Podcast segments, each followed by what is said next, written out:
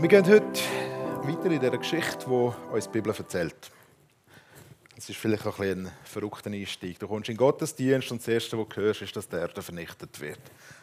Aber es ist eine Geschichte, wo es um den Trost geht, unter anderem. Aber in unserer Zeit haben wir ja mit all diesen Geschichten schon ein bisschen Mühe. Weil das ist ja so typisch, die Arche-Geschichte ist doch so eine, die haben wir ständig in den Kinderbibeln. Kinderbibeln nehmen jede Geschichte Bibel auf, wo Tiere drin vorkommen. Oder? Aber wenn man die Geschichte mal in einer Kinderbibel so würde reintun, wie sie müsste sein, dann würde sie vielleicht eher so aussehen. Da wird einfach alles verschwiegen rundherum. Gell? Das sind einfach die fröhlichen Tiere auf der Arche und sonst ist das Meer ist einmal leer. Oder? Aber eigentlich Außer das eine Buch, wo so die Elefanten siehst, wie sie im Wasser stehen, vielleicht habt ihr das auch gehabt. Und das Wasser steigt immer höher, oder? Und die Elefanten, ich glaube, am Schluss schaut noch so ein Rüssel oben raus. Ähm, ja. Ein anderer Umgang damit ist, ist natürlich, dass so Geschichten auch ein unheimliches Repertoire an Humor übrig lassen. Und ähm, vielleicht, vielleicht so etwas wie das da.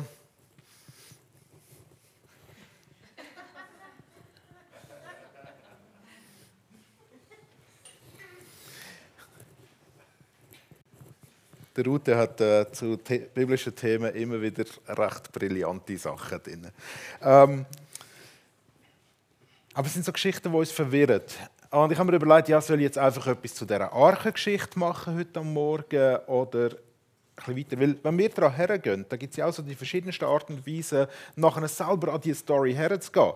Wenn wir Strömungen anschauen, ich weiß nicht genau, wie ihr alle aufgewachsen sind, aber in meiner Gemeinde, wo ich aufgewachsen bin, ist es natürlich klar gewesen, man hat in der Bibel gesucht, wie ist das ganz genau passiert? Was heißt das, dass das Wasser von unten aufgekommen ist und oben abgestürzt ist und was sind denn die Quellen von der Tiefe und so und wann ist das ganz genau gewesen? Und man hat ausgerechnet und gewusst, es ist in dem Jahr passiert, 6000 irgendetwas so und so vor Christus und oder vielleicht auch vier, ich weiß auch nicht mehr ganz genau.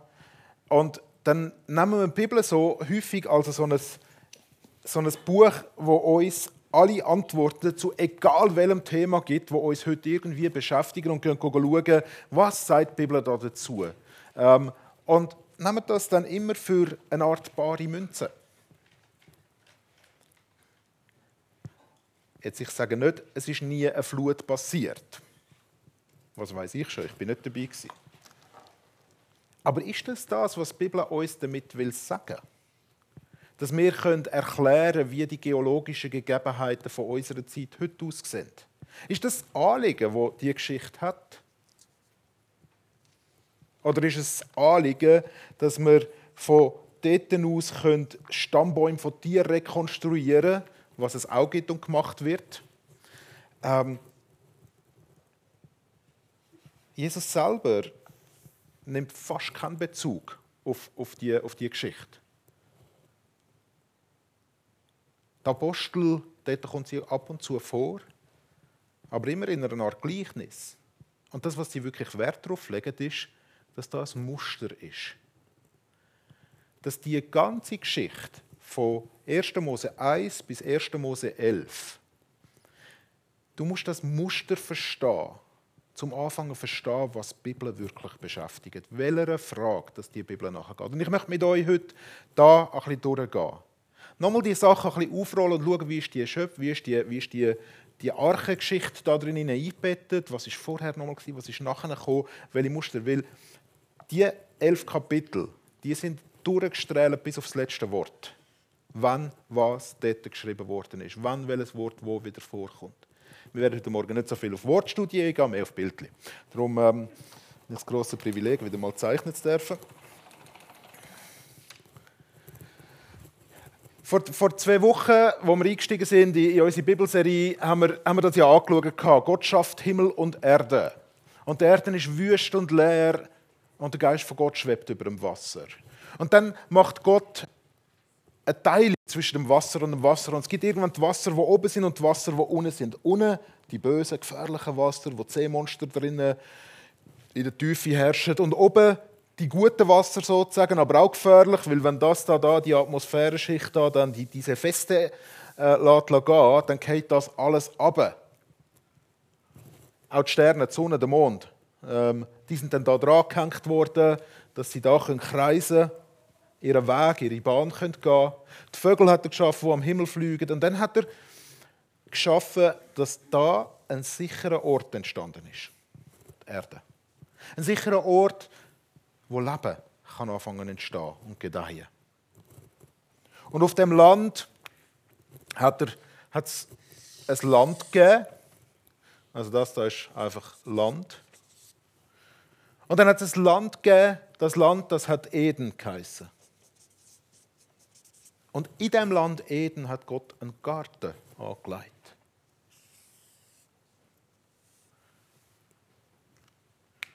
Und in diesen Garten hat er den Mensch gesetzt. Und der Mensch hat alles gehabt, was er gebraucht hat. Immer wieder Betonung auf fruchtbar sein, Bäume, die Früchte bringen, Tiere, die sich vermehren. Alles soll wimmeln dort drinnen und auf der Erde. Und wir sind letzte Woche dann an die Geschichte hergekommen von den zwei Bäumen, wo uns vor die Frage stellt, woher kommt der Mensch Weisheit über? Woher kommt er Erkenntnis zwischen Gut und Böse über?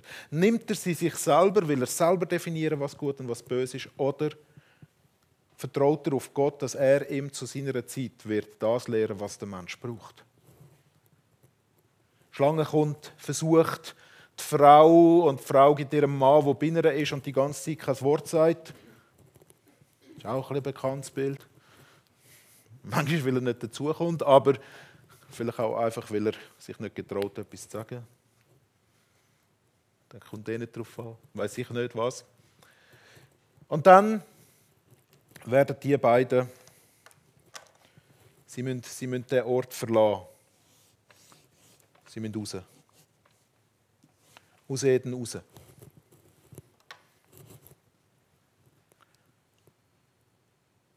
Und wo Gott sie, nachdem sie Gott ausgeschlossen haben, Gott sie wieder aus dem Garten rausstellt, gibt er ihnen einen Fluch.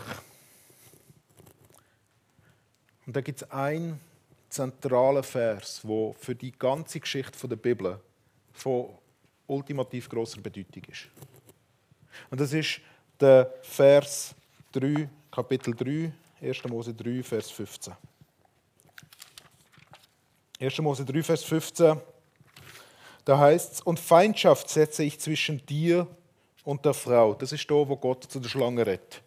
Wir haben also die Schlange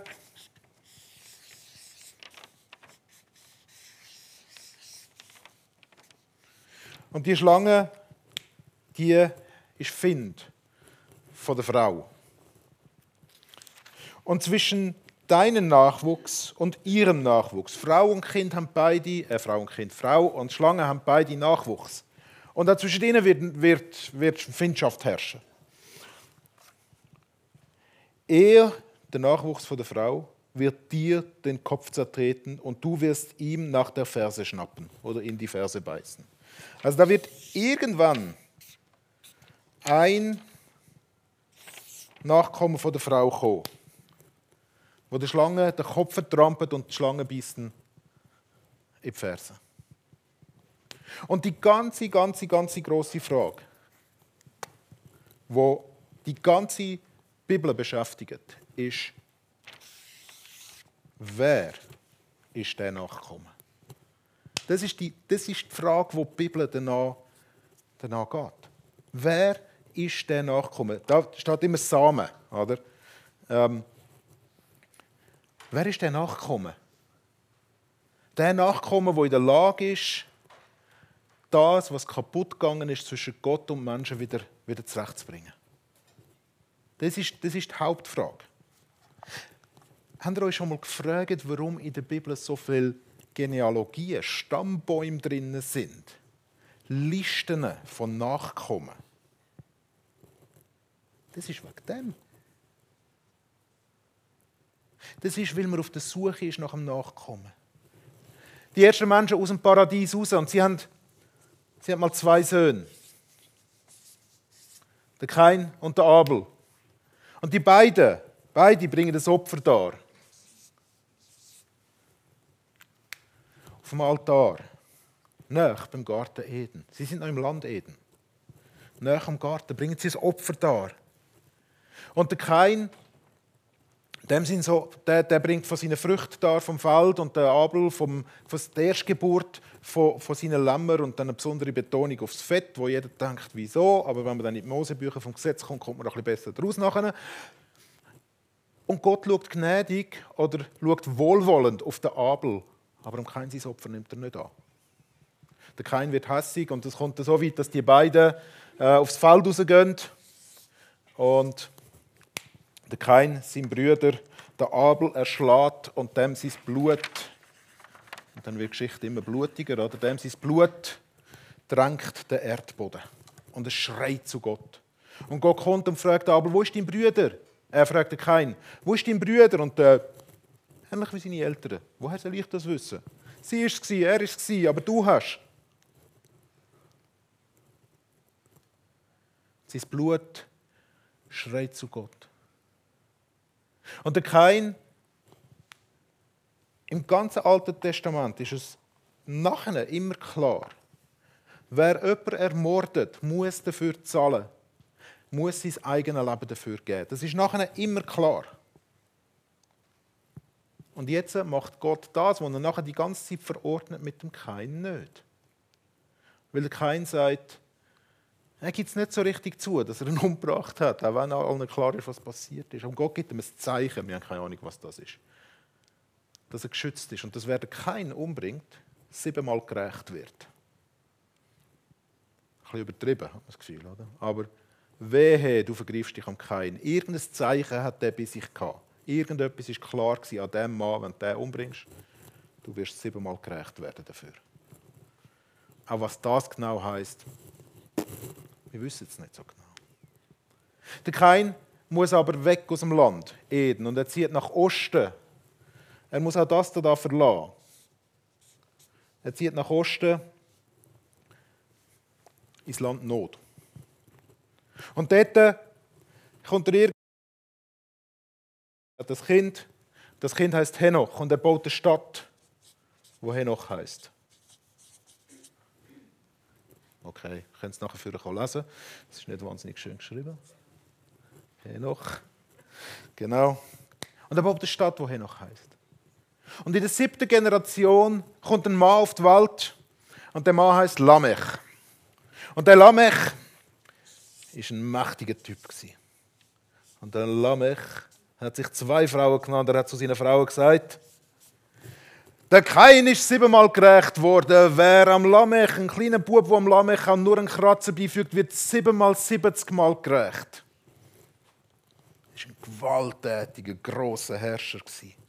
Und man könnte sich die Frage stellen, ist das der in seiner Gewalt, wo der Schlange den Kopf zertreten wird? Aber gleichzeitig merkt man, es ist eine Blutstadt geworden. Eine Stadt, wo Mord und Totschlag, wo nicht mehr, wo Gnade von Gott am Kein jetzt als Rechtfertigung dazu genutzt wird, dass man andere darf töten. Und dann hört die Linie auf. Es wird nicht mehr weiter berichtet. Adam und Eva haben einen dritten Sohn, den Seth. Und vom Set aus gehen ebenfalls sieben Generationen. Ich finde langsam mal merken, die Zahlen sind vielleicht auch ein bisschen wichtig. He? So mit den sieben Tagen und sieben Generationen und so. Drei Söhne. Und in der siebten Generation kommt ein Mann auf die Welt, der heißt, der heißt auch Henoch. Aber der Henoch ist vor Gott gewandelt. Und hat dürfen mit Gott spazieren. Und es heißt, der Henoch ist weggenommen worden. Und es wird das gleiche Wort gebraucht wie damals, wo Gott den Adam in den Garten gesetzt hat. Er ist weggenommen worden und hineingesetzt worden. Der Henoch ist ins Paradies aufgenommen worden. Und der Henoch, bei allen anderen heißt es, und er starb. Jetzt kommt dann so eine Genealogie, oder? Der ist immer so, zeugt, ist so und so alt gewesen, als er der und der zeugt hat, nachher hat er noch viele Kinder gehabt und dann ist er gestorben. Und dann heißt es bei ihm, heißt es, und er war nicht mehr. Und es ist auch ein bisschen offen, was ist jetzt das? Wo ist der? Ist der jetzt tot? Ist der bei Gott? Man weiß es nicht. Aber es ist auf jeden Fall klar, in dieser siebten Generation ist etwas anderes in dieser Linie. Und dann kommt in der zehnten Generation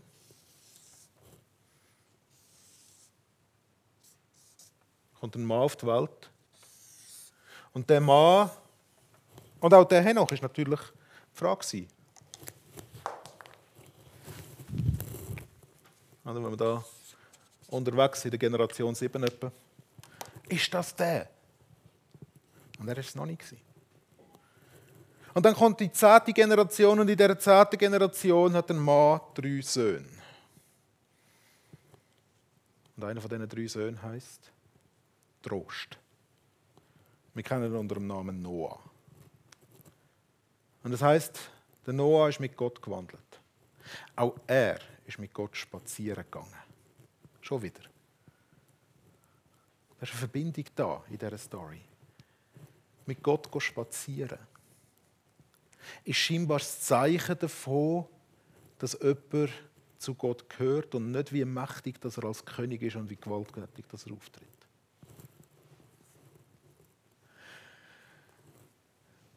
Und wir haben vorher Geschichte gehört. Das Wasser aus der Tiefe, das ist ja immer noch da. Aber das Wasser aus der Tiefe wird steigen. Gott ist mit dem Noah. Und die Fluten von unten tun sich auf. Und die Fluten von oben gehen ab. Und das ist jetzt so eine kleine Nebenbemerkung. Es braucht 40 Tage, bis das oben ist und das unten und das verdeckt ist, was in einem Tag getrennt worden ist. Auch da haben wir wieder etwas, das ein bisschen darauf hinweist, dass sogar die Autoren der Bibel nicht unbedingt davon ausgegangen sind, dass die Schöpfung in sieben Tagen geschaffen worden ist. Sondern das, weil der erste Tag, dort hat es ja noch nicht einmal irgendwie Sonne und Mond gegeben oder irgendetwas, wo die Erde um die Sonne herumkreisen könnte um oder sich um sich selber drehen könnte, für einen Tag zu machen. Das ist nicht mit 24 Stunden. Das hat vor allem etwas damit zu tun, dass da Abschnitte sind, Zeiträume. Aber jetzt bricht das alles zusammen. Und Gott sammelt Tier und eine Familie an einem Ort, wo sicher ist.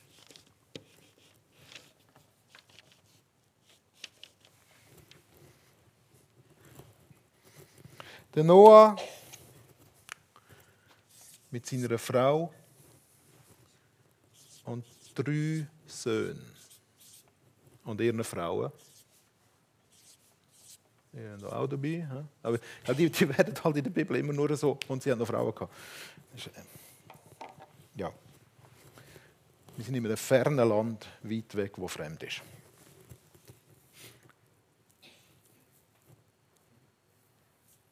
Ein Ort von der Sicherheit im Chaos, in der Flut.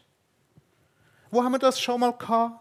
Wo Menschen und Tiere friedlich beieinander sind? Etwa da? Ist das etwas Gleiches? Einfach jetzt ist das Ding mobil geworden? Schwimmt über dem Wasser.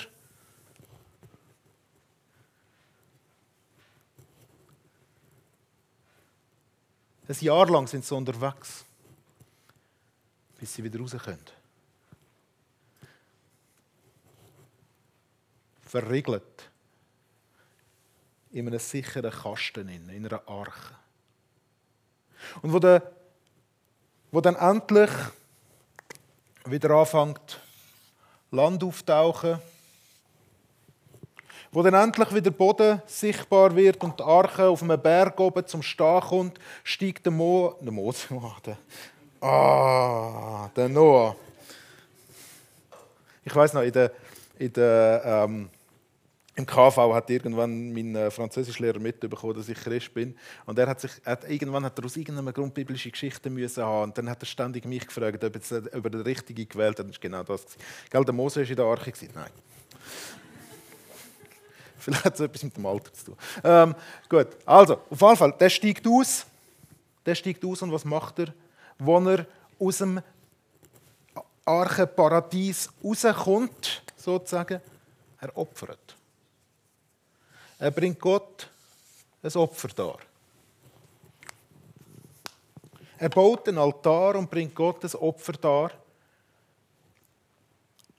Und Gott hat vorher gesagt, wo er, wo er ähm, die Fluten hat zusammenbrechen hat er gesagt, hat er, ist das Argument von Gott gewesen, dass die Flut kommt, ist gewesen, ich vernichte die Welt, weil die Menschen sind böse.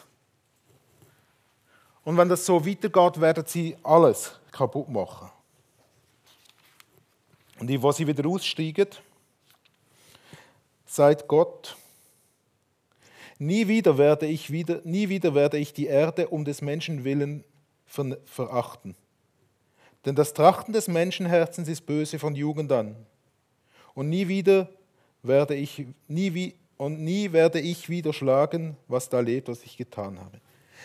Das, was vorher Begründung war, alles zu vernichten, ist jetzt irgendwie Begründung, um die Sache am Leben zu behalten. Schon komisch, so Literatur. So Geschichten aus der Vergangenheit,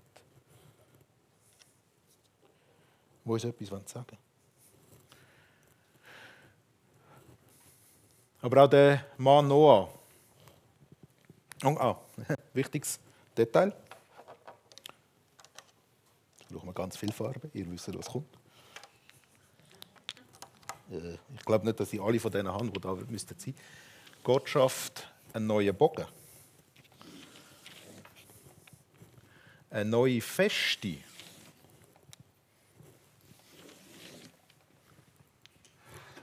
Das Zeichen von seinem Bund, von seiner Treue ist. Dass nie mehr das Wasser oben abstürzen wird. Das Ding glänzt jetzt, das ist farbig jetzt. Da ist da sind Sterne dran gehangen und jetzt hängt da ein farbiger Bogen, wo, Gott sagt, und das ist das Zeichen, dass nie mehr das soll.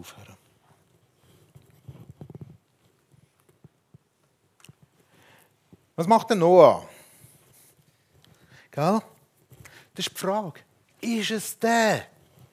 Ist es der? Gott macht eine neue Schöpfung mit dem. Er macht alles wieder neu. Die Sachen fangen wieder anblühen. Was macht der Noah? Der Noah pflanzt einen Garten. Oha. Ein Wieberggarten.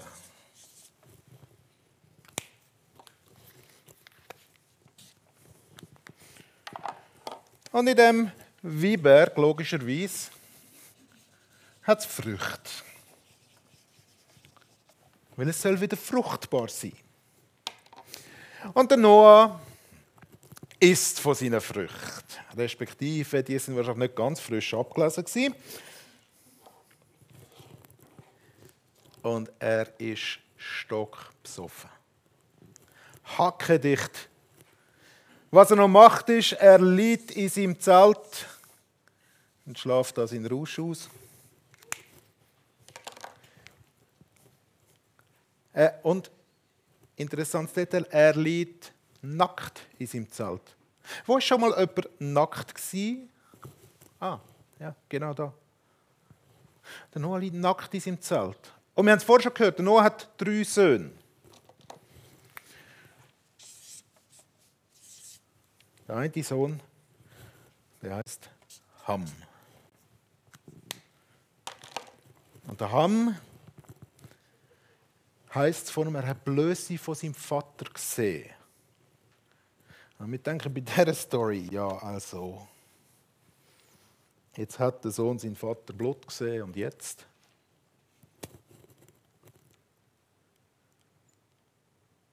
Was uns die Geschichte da will sagen, ist nicht einfach, dass der ins Zelt geschaut hat, Papi ist Blut und besoffen. Sondern dass da irgendein nicht legitimer Art von sexueller Vergehen am Vater passiert ist. Dann hat letztens jemand gesagt, ja, aber das heißt doch immer, wenn, wenn, wenn Menschen Sex haben, heißt es doch immer, er erkannte. Das heißt es ja da gar nicht. Ja, stimmt, das heißt es da nicht. Das heißt, er hat ihn gesehen. Er hat, sich, er hat sich seines Vaters bemächtigt. Natürlich wissen wir auch da Details nicht. Aber die Vermutung ist ganz stark, dass der Ham nicht seinen Vater geschützt hat, sondern die Situation ausbeutet. Das Kind von dem, wo in der Arche war, die Kinder sind mit in der Arche, Kind von dem machen etwas, was nicht in Ordnung ist. Er hat zwei weitere Söhne, den Sem und den Japhet. Und der Sem und der Japhet gehen ihnen ins Zelt und decken den Vater zu. In diesen Worten, sie schützen ihren Vater. Vom Ham geht die Linie weiter und sein Enkel baut eine Stadt. Respektive sein Enkel baut ganz viele Städte. Sein Enkel, der heißt Nimrod. Und vom Nimrod heißt er, ist ein gewaltiger Jäger vor dem Herr. Ein gewaltiger Jäger, wieder ein starker Herrscher. Er hat viel Städte gebaut. Er hat viel Land gehabt. Er hat, er hat sich durchgesetzt. Und es stellt sich natürlich schon die Frage: Ist es der? Kommt da einer, wo das Böse, wo vielleicht sein Vater gemacht hat, wird überwinden? Eine Stadt, wo der Nimrod baut, ist Babylon. Und in Babylon wird ein Turm bauen, wo bis in den Himmel rauf soll gehen. Ein hoher Turm. Wir haben vorhin noch etwas vergessen. Vor der Arche, das Grund, vor der Arche kommt, sind da noch die Gottessöhne auftreten. Ganz schräge Story, gell? Und die haben sich Frauen genommen und Kinder gezeugt und von denen stammen alle Riesen ab. Ah ja, klar. Eine kosmische Re Rebellion, wo sich tut und wo Gott sagt, das kann nicht weitergehen. Und er vernichtet Menschen. Und jetzt passiert die umgekehrte Richtung, dass die Menschen in den Himmel aufwand. Dass nicht die vom Himmel oben runterkommen und Sachen kaputt machen wollen, sondern dass sich die Menschen im Himmel bemächtigen wollen. Über diese Geschichte hören wir nächste Woche vom, ähm, noch ein bisschen mehr. Wir haben dann einen Gast, der, der uns mit einnehmen wird. Aber es ist schon spannend. Wir sind wieder am gleichen Ort. Es ist wie ein Spiegelbild vor und nach der Arche. Vorher raus, Kind, kind haben, es gibt Trennung zwischen den Kindern, es gibt Tote, es, ist, es gibt Herrscher und man fragt sich, wer ist es? Und es gibt eine kosmische Revolution. Die Erde wird nochmal vernichtet, nochmal neu gemacht. Wir haben wieder drei Söhne und drei Söhne, wo, wo wieder der eine davon etwas so Schlimmes macht, dass die anderen nichts mehr mit ihm zu tun haben, wenn es eine Trennung gibt, dass der verflucht wird und der hat aber gleich einen Sohn und man fragt sich, ist der starke Mann jetzt der? Und die wollen in den Himmel rauf. Und es ist wie ein Spiegelbild. Und das Gleiche, was wieder passiert. Auch der Sem hat Kind.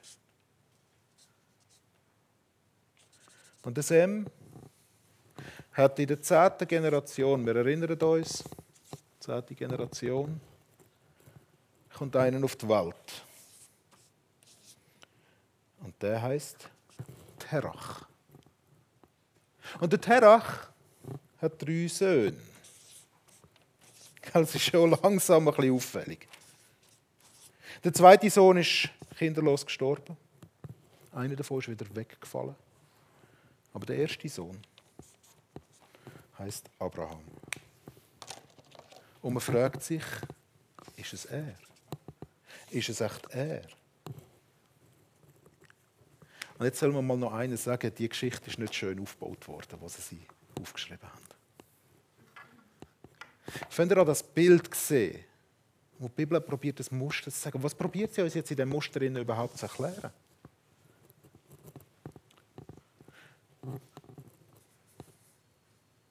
Gott probiert, einen Weg zu finden mit diesen Menschen, die ständig wieder nicht mit ihm unterwegs sind, zusammen zu sein.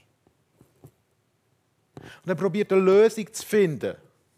Und Gott wird schon irgendwie so dargestellt, wie wenn er am Ausprobieren ist, was denn jetzt da der beste Weg ist.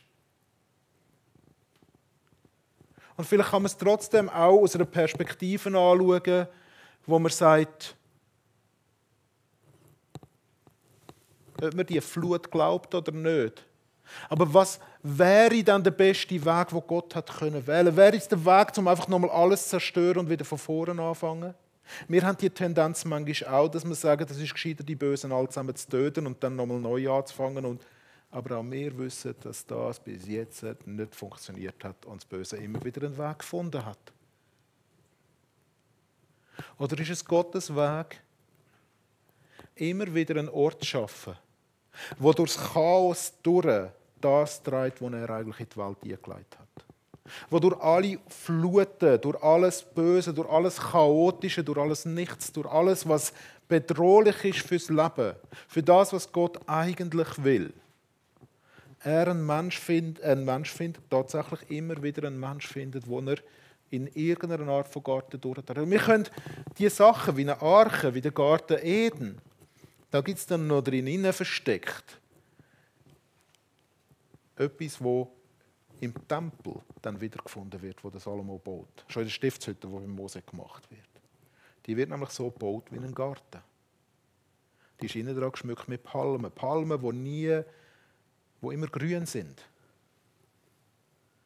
Und das haben wir dann übertragen bei uns, auf einen Baum, der immer grün ist, und dann Weihnachtslieder wie auch Tannenbaum geschrieben.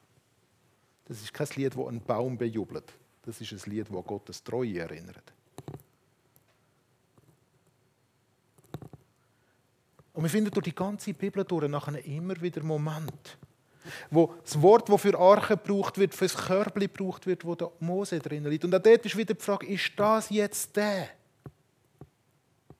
Und wir finden es nachher dort, wo Gott die Fluten teilt, dass das ganze Volk auf trockenem Boden durch kann und die Fluten wieder zusammenbrechen und das Böse zerstören.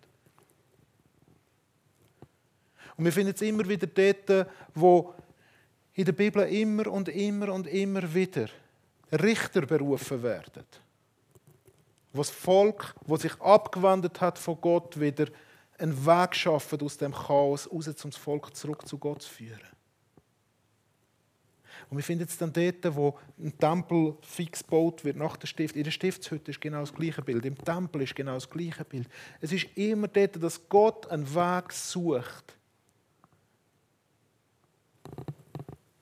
die Nachkommenschaft dorthin zu führen, dass einer kommen kann, der dieser Schlange den Kopf vertrampen kann, auch wenn sie ihn dabei noch verletzt. Wo es schafft, das endgültig zu überwinden. Die Bibel ist ein Buch, wo aus ganz, ganz vielen Geschichten zusammengesetzt worden ist. Und vor allem die Urgeschichte. Da können, da können euch all die Bibelwissenschaftler auch sagen, weißt, Babylonier haben genau die gleiche Geschichte von der Flut gehabt, die Ägypter auch, und irgendeiner weiß, dass das Maori auch haben, und darum ist es ganz klar, dass die ganze Welt überschwemmt war. Die Bibel ist ein Buch, wo aus ganz vielen Quellen, wie so ein, so ein, so ein, so ein Patchwork, so ein Teppich, oder? Kennen ihr vielleicht? Da werden ganz viele Stoffreste genommen und zusammengesetzt. Und alle diese Stoffreste haben vorher schon eine Geschichte gehabt. Sind schon vorher neu mit eingebettet gewesen. Und jetzt wird ein Teil von dem rausgenommen und eingesetzt, weil der Teil der wichtige Teil ist, für das können zu beschreiben, um was der Autoren der Bibel geht. Und am Schluss gibt es ein Bild. Ein Bild, wo wieder Holz eine Rolle spielt. Wo einer daran stirbt und durch den Tod durchgeht, durchs, durchs, durch äh, wortwörtlich im Petrusbrief in die Unterwelt geht, um das Volk auf der anderen Seite rauszuführen. Und wir praktizieren heute noch Ritual, um uns das zu erinnern. Jedes Mal, wenn wir jemanden taufen, erzählen wir die Geschichte, dass Gott sich Menschen ausgesucht hat. Dass Gott sie geschaffen hat dass er sie dazu bestimmt hat, in seiner Gegenwart zu leben, mit ihm zu spazieren. Und dass er in Jesus Christus den Samen, den Nachkommen vom Menschen gebracht hat, wo uns tatsächlich befreit. Und auch wenn unsere Welt heute immer noch schlimm ist, und man im Moment das Gefühl hat, es wird immer schlimmer und scheinbar bricht der Himmel wieder oben ab und die Fluten steigen unten rauf Und Menschen sind so böse wie nie und wir haben Gewaltherrscher links und rechts und Menschen, die unterdrückt werden und wo ihr Blut vom Boden aufschreit.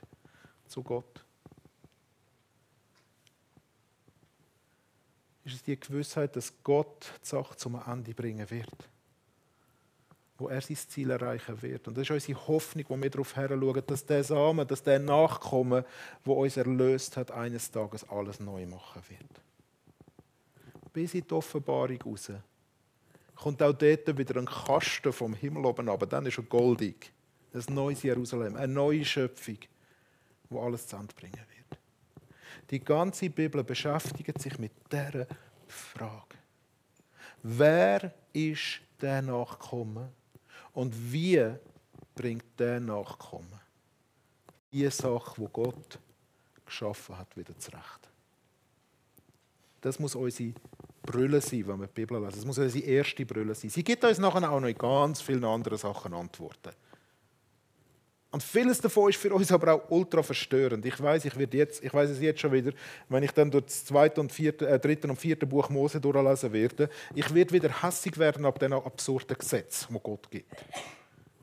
Sie sind in meinen Augen so menschenverachtend und trotzdem ist dort auch eine Spur drin hineingelegt wo der Weg geht, weil die Menschen scheinbar so viel Zeit brauchen, um zu verstehen, dass sie es selber gar nicht können. So, das war viel wahrscheinlich viel zu lang, aber ähm, es ist mal wichtig, sich so einen Überblick zu verschaffen,